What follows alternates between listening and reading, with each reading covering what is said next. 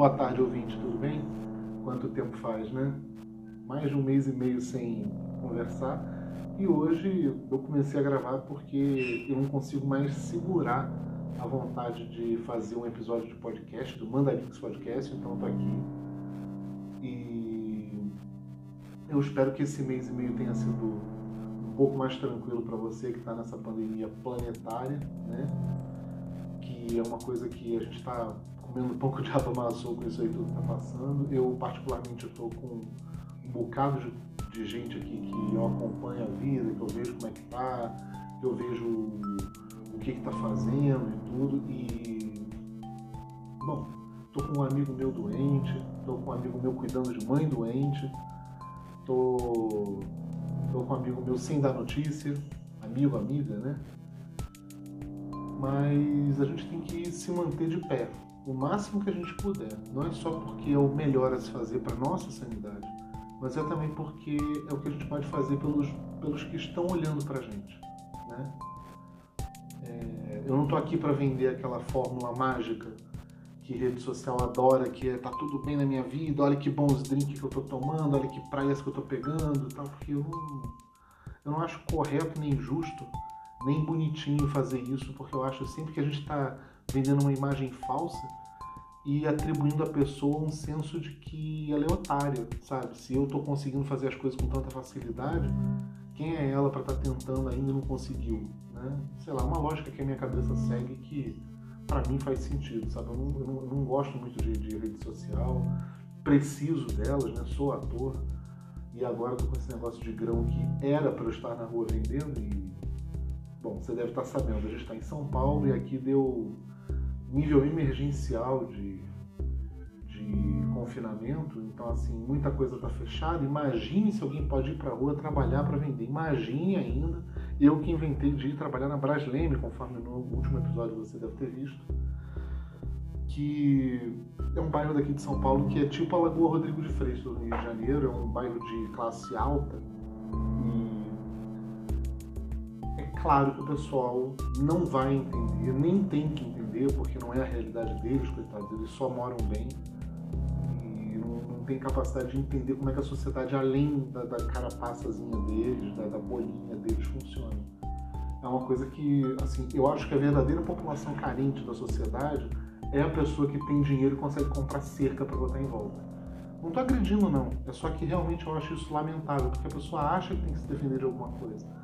Quando, na verdade, a maior parte das vezes, o que vai te salvar não é se proteger, se morar, se cercar. O que vai te proteger é você saber que o teu irmão é teu irmão, sabe? Que, que ele precisa do teu perdão tanto quanto a maioria de nós precisa. Mas aí eu já estou começando a fazer palestrinha de novo, né? Não é para isso que eu vim aqui. Eu vim aqui para falar com você é que eu estou muito feliz porque a gente já está chegando mais perto do final dessa pandemia, ainda tem muito chão pela frente, ainda tem muita incerteza pelo caminho, mas a gente tem menos incerteza do que ano passado. Né? Ano passado, se você for olhar essa mesma época do ano passado, você vai perceber que tinha coisa que a gente nem sabia direito. Né? Muita gente que eu ouvi falando assim, ah gente, mas isso aí não é tão grave assim, ah, mas isso daí não não, não é para levar a sério. e agora todo mundo sabe que é para levar bem a sério. Se não é todo mundo que sabe, tem bastante gente sabendo, tem, um esclarecimento maior, tem um entendimento maior. Então eu acho que quem sobreviveu até aqui é mais sábio. Eu prefiro pensar assim, né? Não estou garantindo que seja, mas eu prefiro pensar assim. A gente tem sempre que tentar achar o otimismo das coisas e, e achar o meio né? pelo qual a gente consegue manter a nossa sanidade. Eu estou conversando aqui contigo, ouvinte, tem uma vizinha nossa que ela já é conhecida por isso. Ela saiu da casa dela e começou a berrar. Porque ela tem isso, assim, uma pessoa extremamente só, extremamente eh, ferrada de cabeça mesmo, assim, ela tem lá um monte de, de, de cicatrizes psicológicas, um monte de problema, e ela, ela de vez em quando simplesmente uma ataque de raiva dentro de casa, sai pro, pro condomínio aqui e fica berrando mas berrando, berrando, você não tá entendendo berrando. Assim, você acha que vocalista de banda hardcore berra? Não, não berra. Ela berra.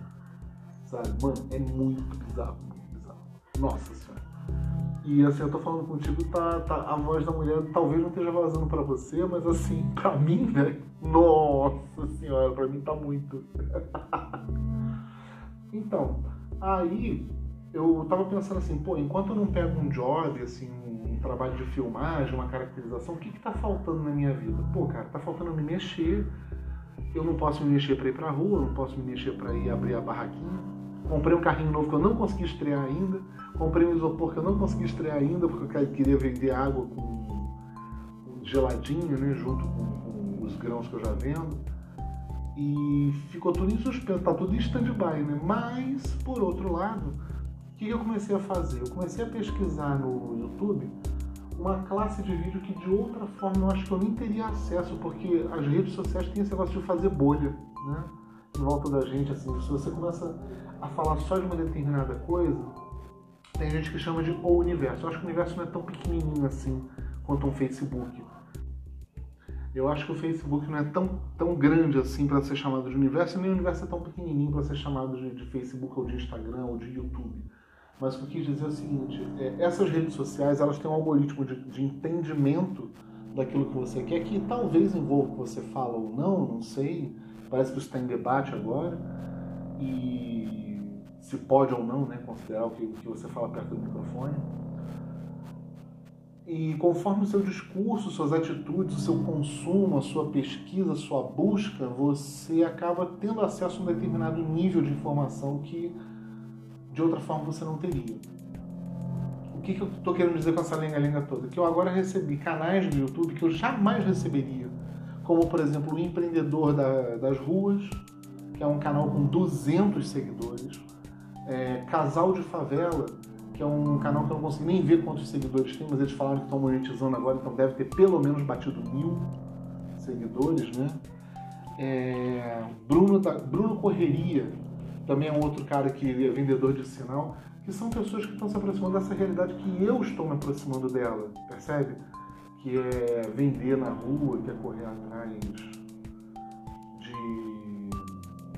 Como é que fala?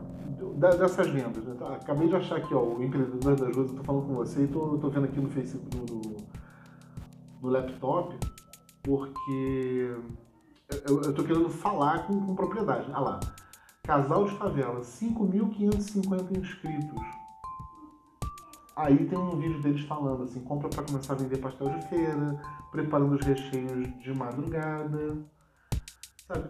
É um pessoal muito humilde e que tá vendo nas redes sociais. Finalmente eu tô vendo uma coisa que eu tô querendo ver há muito tempo, eu já falei disso em outros episódios do podcast, que é você ter uma democratização de verdade na sua rede social e na sua realidade, sabe? Você tem que entender realidades que não são a sua. Então, como é, como é que você faz isso? Como é que você chega perto disso? Cara, você tem que absorver. É, é o trabalho que o ator já faz interinamente, assim, internamente interinamente. Que é você virar e falar assim: eu vou viver essa realidade. Né?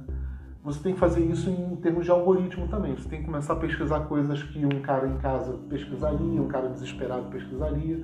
Aí eu comecei a ver, cara, o empreendedor, o empreendedor das ruas é um cara muito fofo, muito gente boa, 200 seguidores que ele tem. E ele tá lá, gente, comprei um pacote de amendoim, comprei uma caixa de jujuba de iogurte, vendi tantas hoje, vendi tantas amanhã, tô lucrando, tô conseguindo e tal. O cara tá indo pra rua tentar vender de máscara, tentando se proteger, tentando se cuidar, mas se ele não fizer, quem vai fazer por ele? O governo?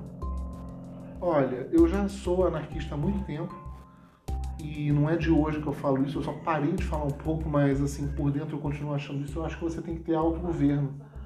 Autogoverno não envolve você sacar de literatura, história, geografia, tirar 10 na escola. Seria bom. Né? O conhecimento está lá para você absorver. Mas tem uma hora que se não está te fazendo bem, para, sabe? Mas você tem que ter acesso à informação quando você precisa dela, né? E aí a internet está vindo para democratizar isso. E eu acho muito tocante, porque, sabe, você está tendo registros hoje em dia que, que você não teria, né? É, minha mãe, por exemplo, acabou de postar para mim ontem que faria 106 anos a autora de um, de um livro chamado Quarto de Despejo, que é um livro muito impactante. Né? É, Carolina Maria de Jesus faria 107 anos ontem e ela escreveu esse livro Quarto de Despejo. Só que ela não escreveu como você está acostumado a ver, assim, ela pegou uma, uma máquina de escrever e datilografou o livro lindamente. Não, ela sabia escrever mais ou menos, ela escreveu no caderno, à mão, conforme ela achava caneta no lixo, conforme ela achava papel no lixo, ela ia anotando. E com essa produção ela, ela foi conseguindo fazer um registro da vida dela. Uma vida de gente que tem que receber produto fora de validade do mercado porque não tem como comprar, aí espera o mercado jogar fora para pegar lá no lixão do mercado. Gente que vai pedir na porta de restaurante, gente que vai. Sabe? Que, e assim, a, a Carolina Maria, ela tinha filho sabe? Ela, ela criou as crianças dela, não sei nem como é que tá a família dela nem nada, mas assim, isso, isso já me mexeu muito, isso já me agenciou muito, assim, para eu correr atrás, assim, olha, essa foi uma pessoa fora da curva na época dela, porque ela conseguiu batalhar um espaço para a voz dela, nem que fosse num caderno, nem que fosse um caderno achado muito tempo depois, nem que fosse um material que para ela não teve ganho nenhum ela registrar isso, mas ela registrou.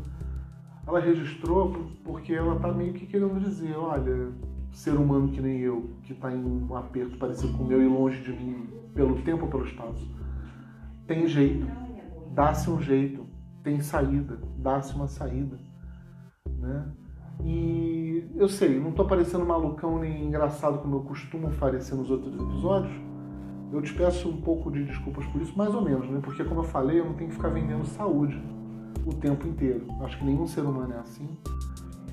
E hoje a Renata está super ocupada fazendo lá o... os afazeres dela. Ela tá... Felizmente o trabalho dela está demandando muito do tempo dela. Estou dizendo felizmente porque isso significa que a gente está conseguindo sobreviver no meio da crise. Então isso é maravilhoso. Eu estou um pouco chateado porque né, eu faço a seleção para os trabalhos de ator e não estou sendo chamado. Primeiro porque a televisão, assim como as mídias sociais, que é filha da televisão, por assim dizer, ela procura vender um estado de coisas que é perfeito e ideal, idílico.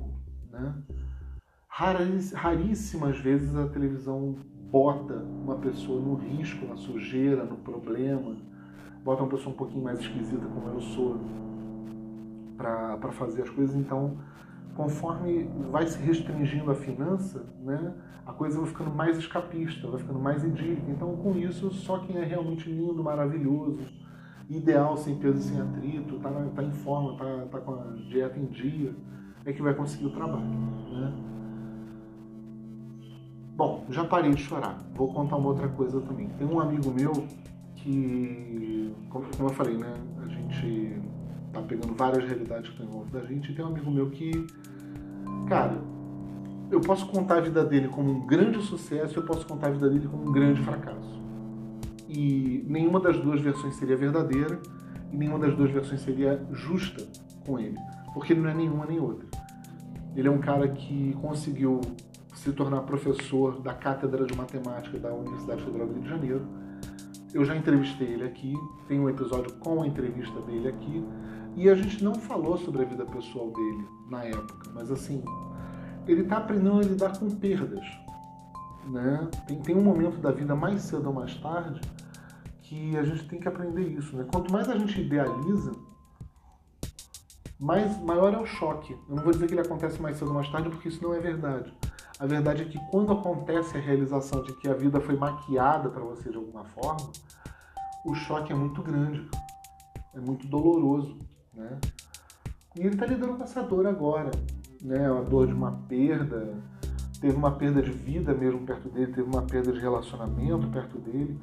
E eu tive que sentar com ele e falar assim, pô, a gente está muito alarmado que um amigo nosso em comum está doente de Covid parou de dar notícia há dois dias, então a gente está meio que arrancando pentelho a pinça, os dois, eu e ele, a gente está meio que, cara, mano, pelo amor de Deus, daqui a pouco ele vai responder, né? Por favor. A gente está assim, porque é uma pessoa que é muito querida desse canal também, já colaborou muito aqui, que é o Paulo. E, cara, é, assim, eu sentei para conversar com ele essa madrugada agora e falei: olha, você tá tendo essas perdas e tudo, isso não é um problema, Porque uma vida acaba porque ela começa. Né? Assim, a gente nasce e obrigatoriamente isso significa que a gente vai morrer. E uma relação começa, isso obrigatoriamente significa que se ela começou, ela um dia vai acabar. E ela não vai durar um minuto a mais do que o necessário. Né? Se, se, se as duas pessoas estão presas naquela relação, é porque elas têm interesse naquela relação. No momento, você pode parar para pensar na tua vida em tudo que já te aconteceu. No momento em que a pessoa perde o interesse em alimentar aquela situação, qualquer que seja, seja abusiva, seja positiva, seja de amor, seja de discussão, de bate-boca, ela tem um interesse de matar alguma coisa, de vivenciar alguma coisa, de resolver alguma coisa. Quando ela perde o interesse, não é desprezo no sentido de eu vou jogar você fora mas desprezo no sentido de isso não significa mais nada para mim. Aí a relação acaba. É meio doloroso a gente falar assim, né? Assim, essa relação contigo não significa mais nada para mim. Mas, cara, é verdade. Desculpa se eu sou o cara que tá vindo te falar isso pela primeira vez, mas é verdade. Tem uma hora que simplesmente você tem que viver outra coisa. E tudo bem. Tudo bem, porque aquela relação durou quanto ela pôde aprende com isso. Vivencia na sua cabeça, digere os momentos mais intensos, sejam eles bons ou ruins, e segue adiante. Porque a vida é isso. Você cresce, nasce e cresce ignorante de pai e mãe, perdido na vida, aos poucos você vai ganhando alguma orientação. Aquilo parece mais ou menos suficiente porque você ainda está vivo, mas isso não significa que você sabe tudo. Nunca vai significar. Nem eu, nem você. A gente não sabe tudo. Então, por que, que eu estou comentando isso? Né? Porque não tem pai e mãe que não queiram o melhor para o filho, mas esse melhor ele é transmitido por idealizações. Né? Ah, o meu pai me deu um tapa na mão quando eu era criança, eu nunca vou bater no meu filho. Desculpa, mas uma coisa não corresponde com a outra a não ser em termos emocionais, sabe? Não corresponde, não é que está certo ou que está errado. Não corresponde sabe? Você vai fazer com teu filho aquilo que você perceber que é o melhor. Aí você estuda um pouquinho de Piaget, né? Pega um pouco de pedagogia, vê com os professores de primário, de jardim de infância, o que, que você pode trazer ou não para o seu filho, para sua criança. Porque, primeiro, esse profissional de educação está precisando muito de atenção e dinheiro também. Então vai lá, faz uma. marca uma hora com um professor, né? com, com um educador, educadora, não sei, e pergunto: o que, que eu posso oferecer para o meu filho que melhora a qualidade de vida dele agora? Porque a criança ela tem que aprender a crescer e a explorar. Se ela não pode explorar na rua por causa de pandemia, bota ela para explorar em casa com um caderno na mão. Já, tem, já pensou em desenhar um gráfico de física do segundo grau quando você tem 8 anos de idade? Você pode aprender isso com tanta facilidade quanto. Ou descobrir o nome da, dos dinossauros mais importantes que a gente conhece né? ou, ou descobrir como é que é feita a gasolina. Cara, química, física, biologia, o mundo inteiro está à sua disposição em qualquer aparelho com acesso à internet. Até eu estou à sua disposição pela internet, gente. Tem muita coisa que você pode oferecer para uma criança, mas não é necessariamente resolver emocionalmente. Ah, eu vou fazer diferente do meu pai e da minha mãe. É, é, é um bom preceito você questionar sempre. Sim. Será que meu pai acertou? Será que minha mãe acertou? Sim, questione, mas não como vingança, sabe? Então, por que, que eu estou dizendo isso? Né? Porque às vezes a gente perde. Eu perdi o meu pai, eu tenho muita coisa que eu queria ter falado para ele, apesar de eu ter tido conversas muito cabeçudas com meu pai. Não, mas eu sempre quero dizer mais uma coisa, assim, eu queria que ele estivesse aqui porque ele foi muito importante na minha vida, dá para imaginar, né? Apesar de ter sido um pai para lá de ausente, assim. Eu via o meu pai umas quatro vezes por ano em alguns anos, assim.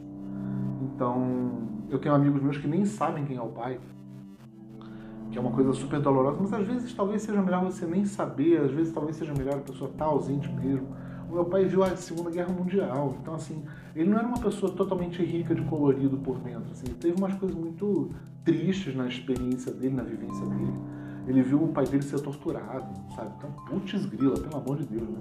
Veio para o Brasil, pegou ditadura, aquela ditadura que o pessoal agora está negando que existiu. Meu pai viu, fotografou, vivenciou, foi interrogado.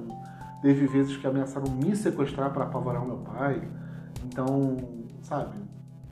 Ele, ele, ele, passou pelas sombras dele, como todo mundo passa na vida, né? Então tem coisa que não adianta eu querer questionar com ele, porque não era ele. Foi a impressão que ele causou em mim. Ó, essa é a primeira chave que eu dei pro meu amigo que eu tô dando para você também. O que o outro faz com você causa uma impressão, deixa um, uma pegada, uma digital, um vestígio né, em você.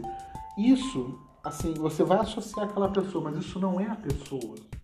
Entende? Assim como um CNPJ não é uma empresa, ele é o identificador da empresa, mas ele não é a empresa, né? A empresa é uma porta, é uma vitrine, é um perfil, é um cenário, né? Isso isso é o que eu quero retratar para você, primeira coisa. Então, qualquer relacionamento que se finde por essa ou aquela razão, e eu sou um cara que sou viúvo, posso falar isso com uma certa propriedade, eu acho, você vivenciou uma impressão da pessoa, por mais íntimo que você seja, você vivenciou uma impressão da pessoa. Não é pessoa completamente, porque não tem como você deixar de ser você totalmente para ser totalmente outra pessoa. Você tem que ter nascido como ela, crescido como ela e chegado até ali. Né? Porque a mente que a gente tem não consegue retratar tudo que a gente viveu ao mesmo tempo. A gente vive gatilhos, impressões, coisas de momento, reações que a gente nem pensa por que teve. E isso é muito importante a gente lembrar, porque dá para perdoar muito uma pessoa pela impressão que ela deixou com a gente, dá para a gente se perdoar muito pela impressão que a gente deixa nas costas do outro. Né? Porque, de repente, eu, eu tenho um amigo meu, por exemplo, é, vamos lá, eu tenho uma apneia grave do sono. Quando eu era mais gordo, fumante e não sabia nem o que era para eu cuidar de sódio, etc e tal, eu tinha desmaios no meio do dia. Assim, eu estava em algum canto assim, eu puf, apagava, dormia de roncar. Dormia no ônibus, dormia na gravação, dormia trabalhando em loja. Mano, era cada vergonha que eu passava que era uma tristeza. E ocasionalmente alguém achava engraçado filmar isso, né? Eu achava uma violência terrível, eu achava uma crueldade da parte da pessoa ela chegar e dizer assim, não, eu vou filmar o mané que tá dormindo. Tipo assim, eu não, não fui dormir de sacanagem, né? Eu não fui dormir porque eu, ah, eu escolhi agora que eu vou dormir aqui, pronto. Não, pô, você apaga, simplesmente, né? Não é uma coisa sob seu controle. E a pessoa filma e ao invés de me mandar o vídeo, assim, dizendo, ó, oh, te peguei dormindo, que já, eu ainda conseguiria dar um desconto nessa hora, tipo assim, ó, mano, te peguei dormindo, hein, tá, não sei o que, ó, brincadeirinha, não sei o que, tudo bem, é uma coisa entre eu e a pessoa, dá para ter uma relação de intimidade aí. Tá bom. Mas não, a pessoa pega o teu vídeo com você dormindo e manda para uma terceira pessoa. Sabe? Isso é uma mágoa muito grande que eu tenho. Fizeram isso algumas vezes comigo e toda vez que faz eu fico muito magoado, fico muito chateado com isso. E eu viro para você e falo, escuta, assim, eu acho que você primeiro não tem esse direito e segundo você não tem respeito nenhum por mim, porque eu não dormi de sacanagem, eu dormi porque eu tenho uma doença, eu tenho um problema de apneia que não dá para tratar, eu já tentei usar a maquininha, o CPAP não funciona, a máquina quase me sufoca e não tem como tratar, sabe? Eu tenho como diminuir os sintomas, eu não tenho como tratar. O que você quer que eu faça? A pessoa não me deixa nem confrontar ela para dizer isso, assim, ela foi covarde a esse ponto de, de me negar isso, né? Mas isso quer dizer que é uma pessoa covarde, é uma pessoa capaz de covardia, mas não é que ela fica, ela escova o dente como covarde, ela vai dormir como covarde, ela assiste filme como covarde. Não. Ela foi covarde naquele momento e acha que tá tudo, e relativizou na cabeça dela. Né? Agora, eu só sei do seguinte, uma pessoa que faz isso precisa que eu dê distância dela. Esse é um fato para mim, porque eu não posso deixar essa pessoa chegar perto de mim e me pegar vulnerável de novo. Né? Que bom que eu sobrevivi a essa experiência, porque tem experiências que nem essa que eu estou narrando que deixam a pessoa incapacitada ou morta. Né? Tem gente que é violenta, tem gente que é má, tem gente que é cruel, a níveis que a gente não consegue coerentemente imaginar todo dia. Né? O que, que a gente faz com essa pessoa? Né? A gente vira e fala, olha, bicho, não gostei do que você fez, acho que foi. Acho até que é criminalmente imputável o que você está fazendo, mas não vou tomar medida jurídica, sabe? Só vou me afastar de você por causa disso e nunca mais quero falar contigo. Porque se eu, se eu der pra você, você me sacaneia. Então, muito obrigado, mas não obrigado. Percebe? Eu tratei uma impressão que a pessoa me causou da maneira que me faça bem. Eu não vou deixar a pessoa chegar perto de mim de novo. Mas eu não vou ficar, meu Deus, isso traumatizou minha vida, isso é um problema, vou carregar isso nas costas, essa mágoa tal, não sei o quê. Não, foi uma coisa que me impactou e eu só lembro dela de vez em quando. Mas eu não fico vivendo minha vida também, né? assim como eu não, não acho que um covarde escova os dentes como um covarde todo dia de manhã, eu acho que uma vítima não deve escovar os dentes como vítima todo dia de manhã. Tá bom esse conceito para você?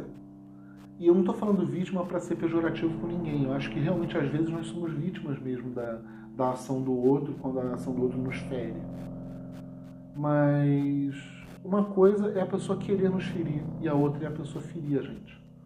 Né? Se você está dançando e você não sabe dançar, você vai pisar no pé do seu parceiro ou parceira. Isso não quer dizer que você está ali, eu estou aqui para pisar no seu pé. Né? Não quer dizer isso, só quer dizer que você não tem ainda a habilidade para isso. Então, eu acho que a vida em sociedade pode educar a gente para a gente ouvir o outro. E a gente tem que ouvir o outro. Pra, e, e, com isso, a gente se torna um ser humano melhor enquanto a gente tem tempo de vida na Terra. Filosofia pra caramba, né? Então, vamos lá, rede social. O que, que você achou do podcast de hoje? Interaja, mande seu comentário, compartilhe, inscreva-se no nosso canal. Puta, mano, eu não tenho paciência para isso nem no meu podcast, sinceramente. Olha, muito obrigado até aqui. Eu recomendo que você dê uma olhada em quem está vivendo de dinheiro na rua, porque essa é a realidade por enquanto. E desculpa dizer isso, eu acho que a gente nem chegou ainda ao fundo do poço, em certos aspectos do caráter humano, e nem vamos nos, nos desenvolver como anjos do futuro. Foi mal, eu acho que a gente ainda falta muita, muita coisa para aprender. E deve ter tipo uns 600 assuntos que eu esqueci nesse meio tempo, mas assim, o máximo de foco que eu podia colocar, eu coloquei nesse episódio de quase meia hora. E eu espero que você esteja contente de ver isso, porque eu tenho que fazer o podcast, sabe por quê? Eu fiz uma campanha no apoia.se barra mandarix e eu tô recebendo apoio. É um apoiozinho pequenininho? É, pode mandar o seu também que ajuda? Pode. Mas assim, enquanto eu tenho esse apoio, eu não posso deixar o ouvinte que me apoia mensalmente de fora, sabe? Não, não é justo com a pessoa, assim, sabe? Eu cobro quase uma assinatura de Netflix de, de, de apoio e, e, tem pessoa lá que está pagando, então eu tenho que estar tá aqui. Além do que eu gosto de estar tá aqui. Né? Não, é uma, não é um fardo para mim, não é uma obrigação. É só que ultimamente eu achei que eu estava muito sombrio, muito, muito meio chateado demais porque a cabeça pira, né? Eu não posso sair para vender grão, não estou conseguindo parar na frente de uma câmera, não estou conseguindo produzir meus projetos.